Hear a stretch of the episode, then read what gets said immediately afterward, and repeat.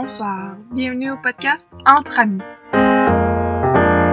Pour cette première saison, animée par Julie, Olivier, Rémi, Joël et moi-même, Maya, nous tentons de sensibiliser les gens qui nous écoutent aux différentes réalités de la solidarité internationale. Cette semaine, nous avons envoyé un questionnaire à nos proches, nos professeurs, nos amis, afin qu'ils et elles puissent nous répondre, de façon anonyme, leur méconception à l'égard de la solidarité internationale. C'était ensuite à nous de démystifier leurs idées reçues. Sur ce, je vous souhaite une bonne écoute. Merci.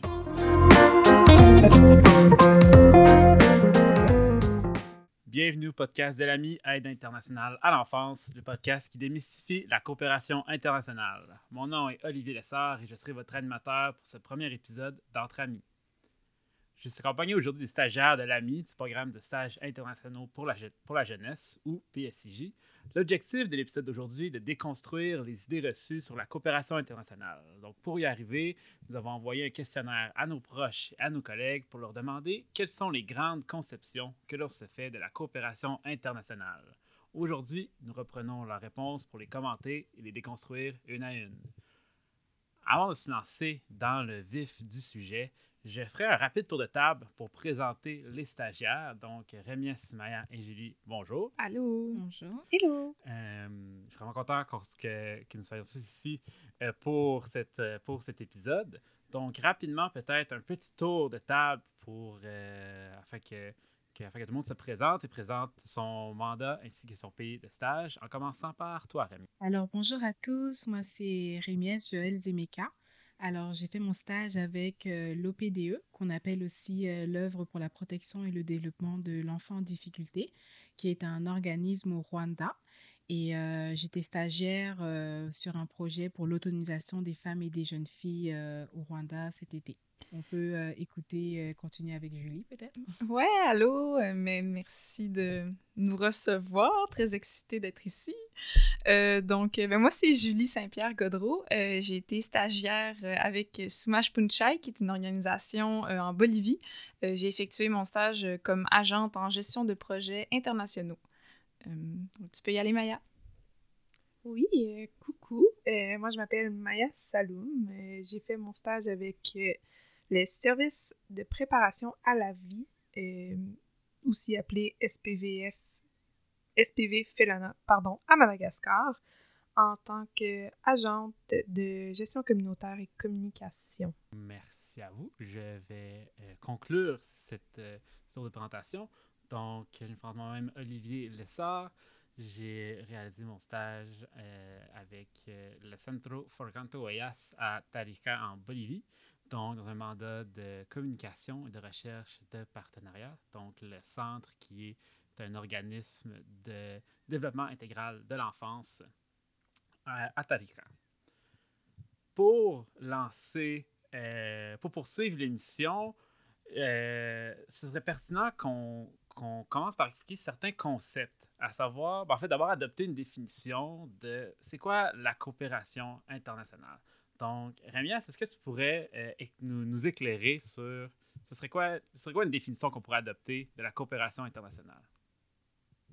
pour ceux qui ne sont pas familiers avec ce terme-ci, donc la coopération internationale, ça se définit vraiment comme euh, l'ensemble des activités donc par lesquelles un État ou même un individu apporte sa contribution au développement, donc qu'il soit institutionnel, économique, social ou même culturel de d'autres États.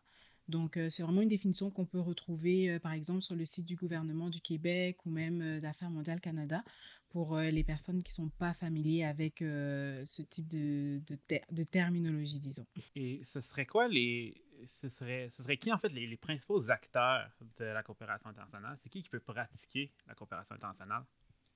Alors, on a différents types d'acteurs. Donc, il y a des acteurs qu'on va retrouver, par exemple, dans le développement international. Et il y a d'autres acteurs qu'on va retrouver dans tout ce qui est l'humanitaire. Par exemple, l'humanitaire, c'est vraiment tout ce qui est intervention d'urgence, donc vraiment à court terme, comme par exemple des interventions qu'on a eues ben, récemment en Haïti avec, euh, avec la situation qui s'est passée. Ou sinon, par exemple, on a le développement international qui, va, qui, qui, se prolonge à plus longue durée, disons. Et les acteurs principaux qu'on va retrouver, ben, il va y avoir les différentes agences des, Nations Unies, donc comme par exemple euh, le PNUD pour le programme euh, des Nations Unies pour le développement. Il va y avoir par exemple l'UNESCO pour tout ce qui est éducation, sciences et culture, ou par exemple la FAO pour tout ce qui est alimentation et agriculture.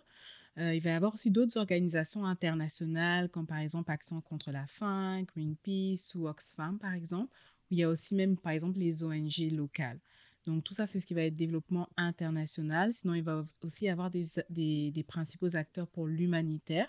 Donc on va retrouver aussi d'autres euh, d'autres branches des Nations Unies, comme par exemple l'UNICEF, qui pour tout ce qui est l'eau, la santé, l'hygiène. Va avoir aussi le PAM pour tout ce qui est l'alimentation, euh, l'OMS pour la santé ou euh, le HCN, HCNUR pardon, pour les réfugiés. Donc, il va y avoir différentes branches des Nations Unies. Il va aussi avoir des ONG internationales encore, comme par exemple CARE ou Oxfam, etc. Il va y avoir des ONG locales. Il va y avoir aussi le grand mouvement de la Croix-Rouge. Euh, et aussi euh, les gouvernements qui peuvent aussi intervenir dans tout ce qui est euh, des urgences humanitaires. J'aime, j'aimerais bien que tu fasses une distinction entre, entre l'aide humanitaire et l'aide au développement. L'aide humanitaire qui, est plus voilà une, qui est plus une, aide pour des populations sinistrées dans une guerre, une catastrophe, donc qui est plus un problème à court terme, et l'aide au développement qui est voilà qui est plus pour des pour des, des, objectifs à long terme pour répondre à des problèmes systémiques. Un exemple que j'aime en fait que j'aime donner pour pour distinguer les deux, ce serait en fait sur le thème de l'alimentation on pourrait avoir deux organismes, des organismes que, as nommés d'ailleurs. Euh, pour ce qui est de l'alimentaire, le, PAM, donc le Programme alimentaire mondial, qui est en fait la plus grande organisation humanitaire qui va, qui va distribuer des vivres, de la nourriture dans des situations euh, d'urgence, donc des conflits, catastrophes. Et une autre, euh, si on veut, organisation sœur qui est plus dans le développement international, ce serait l'Organisation des Nations Unies pour l'alimentation et l'agriculture, donc la FAO. Euh, qui voilà, dans le fond, qui, vise plus la sécurité alimentaire à long terme pour, euh, par l'amélioration de l'agriculture, de la résilience, et voilà. Euh, un thème, une idée, si on veut, qu'on n'a pas, qu'on, que ce serait bien aussi de préciser, ça serait celle de la solidarité internationale, qui serait donc une, qui pourrait se définir en fait par des attitudes d'action, comportements conscients et volontaires de population. Donc là, on disait que aide, aide humanitaire, au développement, ça peut être par des ONG, des, euh, des États et tout, solidarité internationale, plus par des populations, qui va s'exprimer, une solidarité qui s'exprime entre populations des pays. Euh, je pense qu'un exemple de ça, ce serait le programme euh, Québec sans frontières. Euh, Rémies, tu as fait, tu as participé à la fois au programme Québec sans frontières et au programme de stages internationaux pour la jeunesse. Est-ce que tu pourrais dire, ce serait quoi les différences, si on veut, entre les deux programmes? Mais disons qu'un QSF, déjà, ça va être euh, vraiment un programme sur trois mois, contrairement par exemple à un PSCJ qui va être beaucoup plus sur six mois. Euh, le programme Québec sans frontières, donc c'est vraiment un, un, programme qui offre par exemple à des jeunes Québécois et Québécoises de 18 à 35 ans euh, de pouvoir être initiés à la solidarité internationale et c'est co-géré par le, ministère des Relations internationales et de la francophonie. Euh, euh, du Québec et de l'Association québécoise des organismes de coopération internationale, donc on appelle l'ACOSI. Et euh, ce programme permet de vivre une expérience donc unique d'entraide, d'échange et de solidarité internationale pour tous les jeunes Québécois et Québécoises. Et le PSCJ, donc c'est un programme de stage internationaux pour les jeunes. Donc c'est vraiment sur six mois et c'est vraiment individuel, contrairement au QSF qui est vraiment un programme de stage qui va être beaucoup plus groupé. Et donc, le PSCG, c'est un programme d'emploi qui est destiné aux jeunes Canadiens et Canadiennes âgés de 19 à 30 ans. Et donc, il offre vraiment la possibilité aux jeunes diplômés de vraiment se lancer dans une expérience de travail directement après, après les études. Donc, c'est un petit peu ça la différence entre les deux programmes. Ben, merci. On, parle de, voilà, on parle de, programmes de solidarité internationale, de programmes de travail qui implique souvent en fait de se rendre à l'étranger en, période non pandémique, évidemment. Euh, J'aimerais ça qu'on aborde en fait la relation entre la coopération internationale et le, et le tourisme. Donc, euh, Maya, je me demandais si vous pouvez nous en dire un peu plus sur ça et surtout sur, euh, ce qu'on pourrait appeler le volontourisme.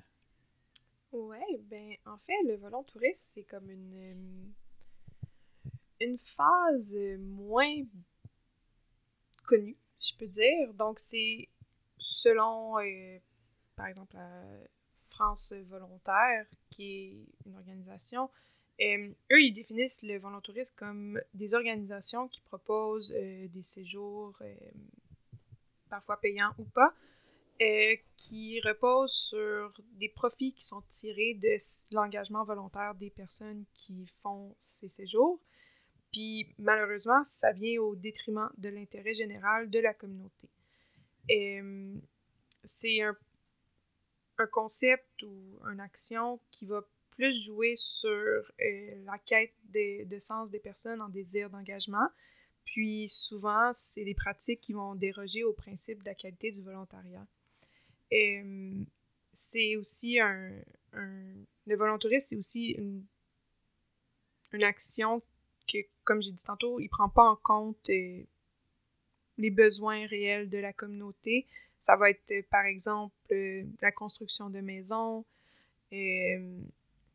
d'écoles ou des trucs comme ça qu'on voit souvent, en fait.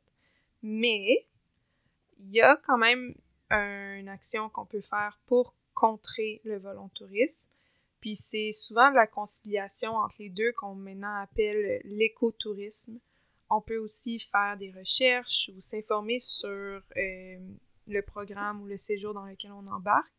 Souvent, quand on veut euh, faire un séjour à l'international avec un organisme, euh, le fait de débourser pour ce séjour, ça devrait sonner une cloche.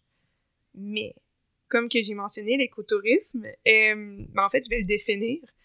Et je vais donner par exemple l'organisation avec laquelle j'ai fait mon stage qui est SPVF. Euh, c'est une forme de voyage responsable sur le plan environnemental. Donc, il va y avoir une visite des lieux naturels qui ont le but d'apprécier la nature dans laquelle on visite. Euh, puis aussi des fois une manifestation qui est culturelle euh, par l'observation des milieux. Puis ça vient encourager euh, la conservation, puis ça a un impact qui est négatif. En fait, ça a un impact très limité négativement parce que ça s'appuie aussi sur la participation des populations locales pour notamment générer des avantages. Donc, ce qu'on ce qu'on en retire, c'est que tourisme, coopération internationale, ce ne sont pas des idées totalement opposées. Exactement. Super. Euh, dernier point peut-être à aborder avant, euh, avant de passer à avant de démystifier les réponses que nous avons reçues, ce serait l'idée de colonialisme. Donc, il y a certaines, euh, certains, certains, certaines personnes en fait, qui, qui, voilà, qui verraient la coopération internationale comme un domaine teinté de colonialisme. Donc, je me demandais si Julie, tu, pouvais nous éclairer sur la, sur la, la question. Ben oui, c'est sûr, c'est un gros concept. Euh, même moi, quand je me suis dit, il faut que j'explique ce que c'est, je suis allée voir une petite définition dans, dans le Robert parce que euh, c'est tellement complexe qu'on pourrait vraiment en parler longtemps. Puis pour faire une définition un petit peu plus générale, euh, ça. Ben, dans le petit Robert, c'est dit comme étant une doctrine visant à légitimer l'occupation, la domination politique et l'exploitation économique de territoires par certains États.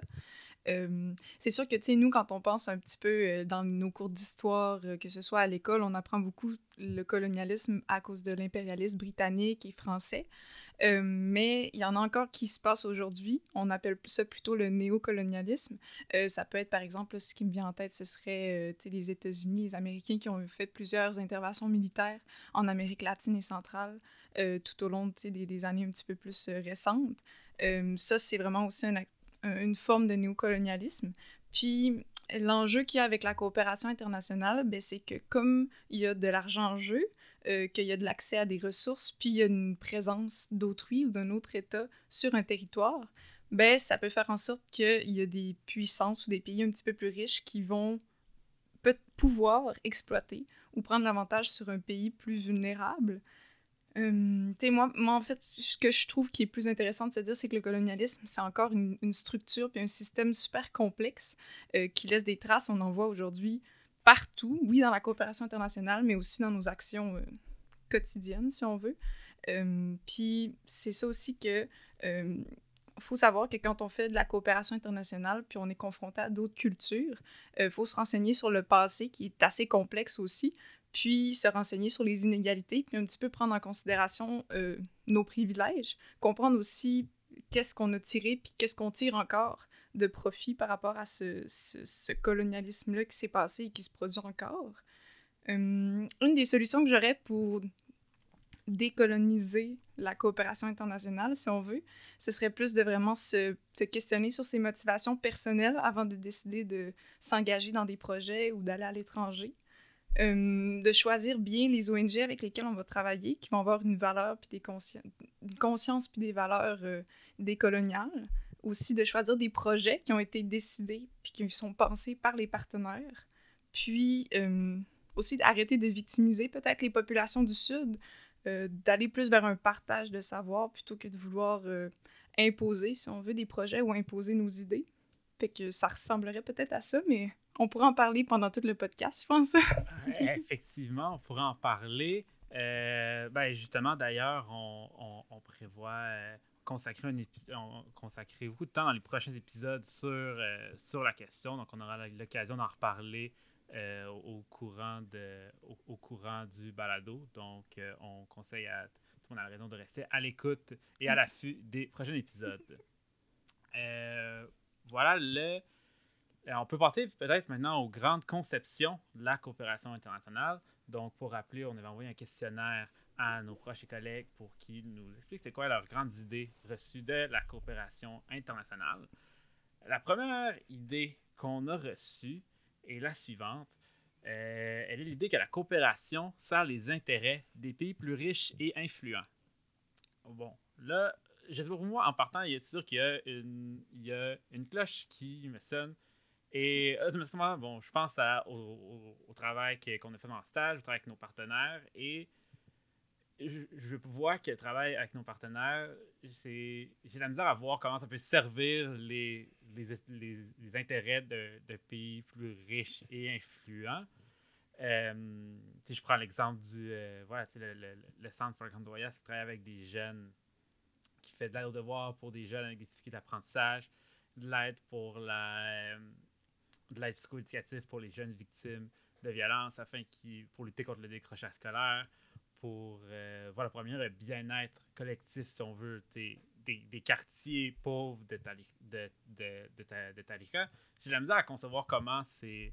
Voilà, ça sert les intérêts les plus riches et influents. Et je suis sûr que vous avez, vous également, des exemples euh, à partager là-dessus. Oui, ben en fait, encore basé sur euh, le, partenaire avec qui j'ai appuyé cet été, eux, toutes leurs actions sont menées pour améliorer les conditions de vie des habitantes et habitants du quartier dans lequel euh, ils sont installés, que ce soit avec euh, la construction d'écoles, euh, un centre professionnel de formation, un dispensaire de santé. C'est vraiment pour redévelopper et reconstruire la communauté. Donc, l'intérêt n'est pas, n'est pas centré pardon, sur, je nomme des pays, mais Canada, Europe, États-Unis, c'est vraiment centré, centré sur les bénévoles qui s'investissent, leurs salariés et euh, la communauté dans laquelle ils sont. Oui, tout à fait. Moi, j'irais exactement dans le même sens. C'est euh, Sumash Punchai, euh, l'organisation avec laquelle j'ai travaillé cet été. Euh, ils créent des projets avec, avec les, populations ciblées. C'est vraiment un, un partage, puis c'est vraiment de la création de, projets en fonction des, besoins réels. Euh, eux, ils, sont, ils travaillent beaucoup dans la résilience au changement climatique, puis aussi euh, pour construire des systèmes de récolte d'eau de pluie, par exemple, puis euh, de, des systèmes d'agriculture durable, écologique. fait que moi aussi, j'aurais tendance à dire que j'ai de la misère à voir où est-ce qu'il y a des riches qui pourraient profiter de tout ça. c'est sûr que peut-être dans cette idée reçue-là, je je verrais peut-être d'où est-ce que ça pourrait venir dans le sens que des fois quand tu dis il y a beaucoup d'argent qui peut aller euh, surtout dans lors de des crises humanitaires il y a beaucoup d'argent qui peut se retrouver entre les mains d'un même organisme ou entre les mains euh, de, de, de, même, de même institution. Puis à ce moment-là, quand tu as un pays qui est en crise ou justement un pays qui va vivre plusieurs difficultés ou instabilités, ben là, peut-être que des fois, l'argent peut arriver dans les mains de, personnes mal intentionnées ou euh, quoi que ce soit comme ça, mais je dirais que ça arrive. C'est vrai, ça arrive pas tout le temps. C'est vraiment des exceptions qui sont arrivées dans le passé. Euh, mais c'est ça. En tout cas, dans la coopération internationale, puis surtout euh, dans les projets comme nous on a fait, je crois que cette idée reçue est tout à fait incorrecte. mais je pense que c'est notamment une idée reçue qui est plus centrée sur une perspective comme tu disais, d'organisations, d'associations qui sont beaucoup plus grandes, qui vont plus être axées sur des gouvernements de pays plutôt que des organisations locales. Mm. C'est, il y a une échelle à prendre en compte, mais malgré ça, la solidarité internationale, on n'en bénéficie pas nécessairement des, des, des, des intérêts des, plus, des pays les plus riches et influents. Mm, non, exact. Non, je suis euh, tout à fait d'accord avec, euh, avec, euh, avec ce qui, ce qui vient d'être dit. Et voilà, donc je passerai peut-être à la seconde idée, à la seconde idée reçue, qui est qu'il y a beaucoup de projets d'aide qui ne sont pas adaptés à la réalité des pays qui la reçoivent. Donc, qu'est-ce qu'on pense de cette idée? Moi, je dirais que c'est une idée qui était vraie, euh, notamment si on pense aux personnes qui étaient dans les décennies précédentes de l'aide humanitaire, du développement international, mais dans l'ère actuelle, euh, c'est une idée qui est vraiment en transformation parce que on tente, euh, ben, les organisations ou les acteurs, ils tentent de justement intégrer des termes qui sont plus transversaux, comme notamment la gouvernance.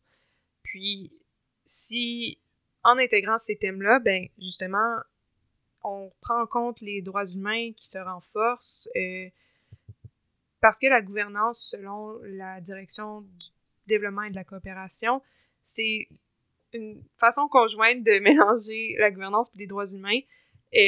Parce qu'ils sont basés sur des principes de participation, redevabilité, transparence, puis la non-discrimination des communautés dans lesquelles les projets sont en action. Puis c'est aussi important, je pense que dans la gouvernance, ça implique une promotion de l'égalité des genres. Donc, souvent, ça va. Dans le passé, c'était critiqué qu'il n'y avait pas une prise en compte des femmes ou des filles.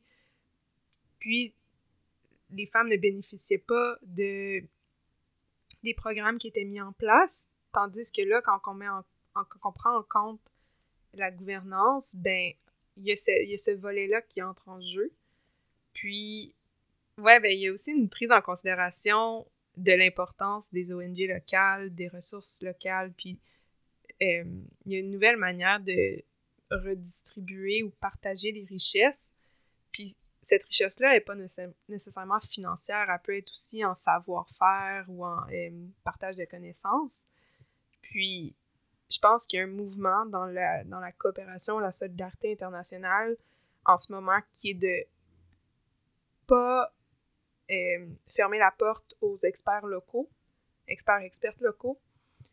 Euh, donc, c'est aussi en mettant en jeu euh, les ressources humaines d'une manière euh, plus optimale, comme euh,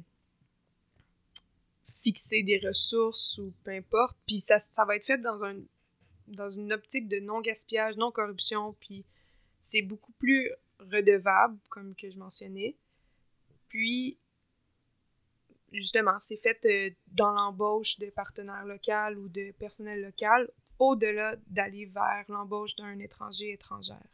Oui, moi, je trouve ça vraiment intéressant, en fait, ce que tu dis. Puis en plus, ben, si je peux ajouter, j'avais déjà vu sur euh, le site de coopération internationale que, euh, dans le fond, la, pandémie, avec tout ce qui s'est passé, qu'on pouvait plus vraiment envoyer de, de ressources étrangères, soit sur, sur les territoires euh, où, où, se passaient les projets, ben, que la coopération va peut-être changer dans le futur, que ça va être beaucoup plus ça, justement, parce qu'en fait, dans, la dernière année, on s'est rendu compte qu'il y avait beaucoup les, les partenaires avec lesquels euh, plusieurs ONG travaillent fonctionnent encore vraiment bien, malgré qu'il n'y a, plus de, de, personnes qui sont envoyées là-bas. Fait qu'il y a plus comme je dirais, ça va se transformer avec des mandats peut-être en ligne, comme on a eu la chance de faire cet été, où euh, justement, ils vont directement envoyer les ressources financières aux ONG du Sud, puis ils vont utiliser leurs propres ressources, leurs propres main-d'œuvre, leurs experts, puis ils vont complètement monter des projets tout le monde ensemble. Fait que c'est quelque chose que je pense qui va arriver dans le futur, mais on verra bien. La prochaine idée que, qui, nous a été soumise, euh, j'avouerais qu'elle qu'elle fait mal un peu. quand j'ai lu, ça, m'a surpris un peu. Mais bon, euh, elle, elle, dit que les peuples qui, reçoivent, qui la reçoivent, donc euh, en parenthèse, la coopération internationale, ont besoin d'être sauvés par les Occidentaux. Et après ça, en fait, on a rajouté le terme White Savior, donc le sauveur blanc. Euh, donc, qui, qui, qui voudrait répondre à cette affirmation? Ben, je vais tenter de répondre à cette affirmation, Olivier. Euh, c'est vrai que c'est une idée reçue qu'on entend très très souvent, des gens qui pensent euh, que euh, les populations justement du Sud ont besoin d'être sauvées par les Occidentaux. Et c'est d'ailleurs ça qui amène beaucoup de, beaucoup de personnes qui sont initialement intentionnées, par exemple dans des projets dans les pays du Sud, parce qu'ils ont justement ce besoin ou cette intention d'aller sauver ces populations. Euh, et c'est d'ailleurs un concept qui s'est vraiment développé de plus en plus, qu'on appelle justement le White Saver, qui est le sauveur blanc. Euh, il s'est développé en parallèle avec le tourisme humanitaire, euh, qu'on appelle aussi le volontourisme.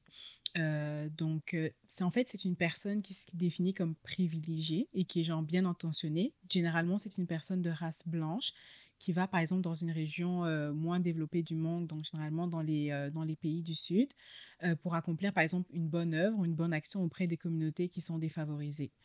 mais cette personne, généralement, c'est une personne qui n'a pas de bagage, qui n'a pas de bagage justement pour pouvoir assumer les besoins qu'il y a là-bas. Donc, par exemple, cette personne n'a pas de diplôme, elle n'a vraiment comme aucune expérience. Et elle va dans le but, par exemple, de, de, sauver, que ce soit dans un domaine éducatif ou médical, etc. Elle, veut, elle, a dans, elle a dans le besoin l'intention d'aller sauver ces populations sans aucun diplôme, sans aucune expérience. Et elle se retrouve à faire beaucoup plus de mal que de bien. Et c'est aussi une personne qui va profiter, par exemple, de ce voyage, de ces séjours pour poser, par exemple, avec des enfants démunis, pour se donner une belle image aussi sur les réseaux sociaux. Donc c'est ça vraiment qu'on appelle le, concept du white savior ou même du sauveur blanc. Et c'est quelque chose qui est de plus en plus visible sur les réseaux sociaux. Et d'ailleurs, il y a un groupe militantiste, donc vraiment qui est contre ce phénomène-ci, qui est le white savior, qu'on retrouve vraiment sur les réseaux sociaux, par exemple comme Instagram, qui veulent vraiment sensibiliser au phénomène justement du sauveur blanc. Et, euh, vraiment mettre en évidence vraiment les méfaits, en fait, les, euh, en fait, les impacts de, de ce phénomène-ci. C'est quoi, tu disais, le, le, le nom de, de, du groupe militantiste? C'est No White Savior. Donc vraiment, juste devant le White Savior, c'est le nom. Et ce serait quoi que qu'est-ce que nous, en tant qu'occidentaux, qu'est-ce qu'on peut faire pour ne pas tomber dans ce, dans ce piège qui est le, euh, qui est le piège du sauveur blanc? Mais c'est vraiment, comme Julie le mentionnait un peu plus tôt quand, quand elle en parlait, c'est vraiment de se renseigner aussi sur les projets sur lesquels on, va s'impliquer, de regarder aussi les actions ou même nos valeurs à nous qui nous rejoignent avec les projets aussi qui sont mis en évidence. Et par exemple, dépendamment des projets qui sont qui sont mis en place et des personnes qui sont nécessaires pour ces projets-ci.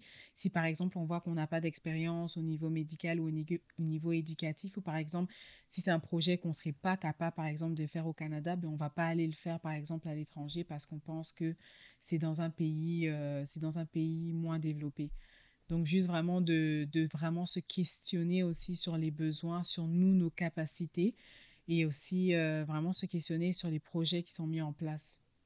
Oui, puis pour ajouter à ça, dans, dans l'aspect de questionnement, on peut aussi se questionner sur c'est quoi nos intentions face au voyage? Est-ce que c'est juste pour le paraître ou est-ce que c'est vraiment dans l'intention de d'appuyer euh, un organisme ou peu importe une communauté? Donc, euh, faire une petite introspection sur ça. Ouais, puis en même temps, justement, si c'est juste pour le paraître, il y a en masse de destinations qui vont pas faire mal à personne si euh, il décide d'y aller. Juste euh, va faire un tour à Paris, puis ça va faire mal à personne. Si tu veux juste prendre des photos et mettre sur Instagram, c'est surtout ça le, le truc. Ouais, non, exact. Puis euh, je rajouterais que, tu sais, c'est être conscient aussi des, euh, des, des, je veux dire, des, des rapports de pouvoir quand on est, quand on est à l'étranger, euh, de se positionner sur justement quel, quel schéma de pouvoir, moi, je répète, euh, dans quelle position je, dans quelle position je suis. Donc, c'est sûr que c'est un, grand travail d'introspection euh, qui, qui est nécessaire, si on veut, pour ne pas tomber dans ce, dans ce piège-là. Une autre idée que nous avons reçue euh, est que la coopération internationale, ce sont des projets d'envergure, mais avec peu d'argent. Bon. Euh, Qu'est-ce qu'on en pense? D'accord, pas d'accord? Mm, Ben, moi, je dirais oui puis non. Parce que, en fait, c'est, vrai que par rapport à la proportion, considérant toutes les richesses qu'on a au Nord, euh, ben, que la proportion d'aide au développement est trop faible.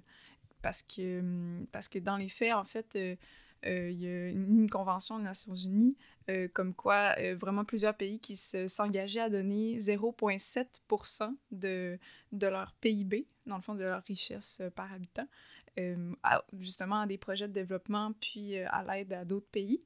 Dans les faits, il y a très peu de pays qui se rendent à 0,7 euh, juste pour euh, donner un, exemple, ça, c'est toutes des informations que j'avais trouvées d'ailleurs euh, sur le site de l'Organisation de coopération et de développement économique, l'OCDE.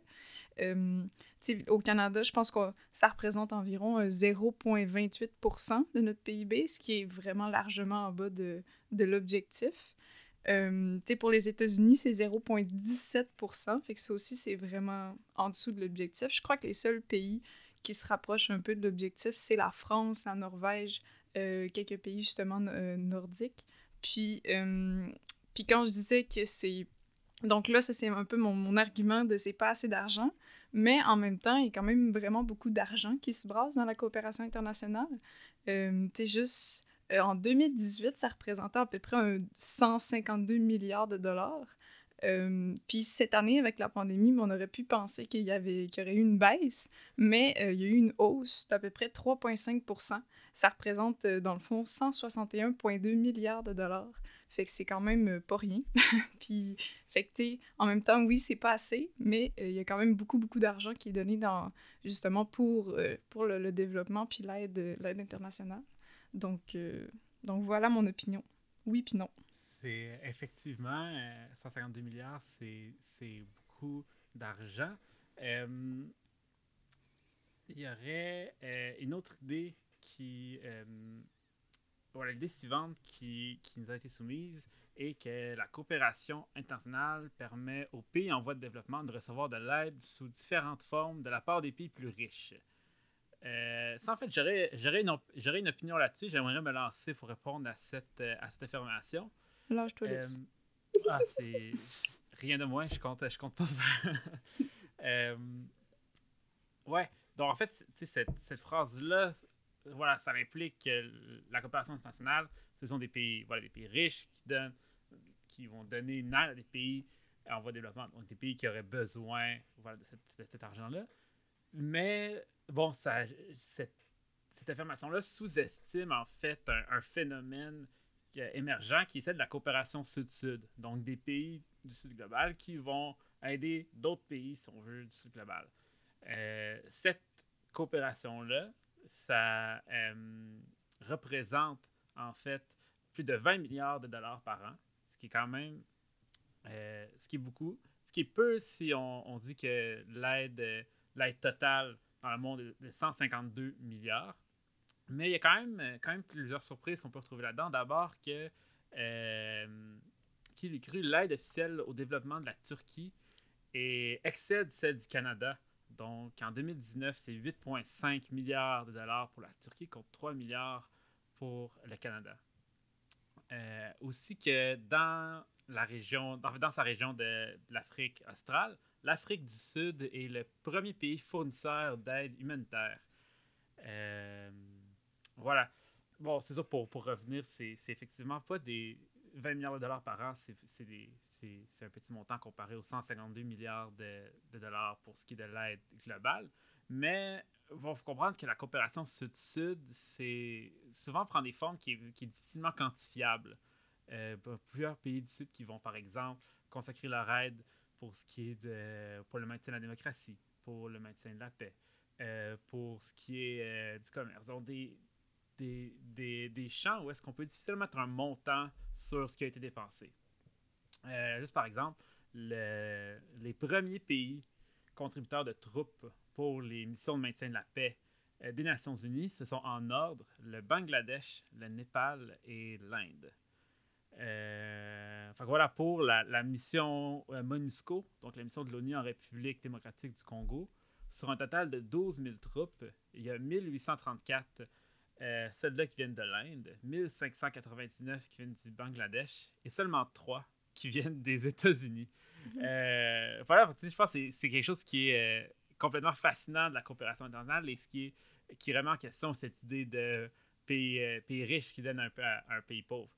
Euh, surtout que si on cette relation-là bilatérale et voilà, il, est en train d'exploser parce qu'il y a de plus en plus de, de projets où est-ce que ça va être, je, je, vais dire, ça va être un peu comme triangulaire. Donc, on va avoir comme un bénéficiaire, un autre partenaire et quelqu'un qui va, qui va agir comme facilitateur. Euh, à titre d'exemple, il y a la, la POG et le, et le Canada ont travaillé ensemble sur des projets de gouvernance locale en Ukraine.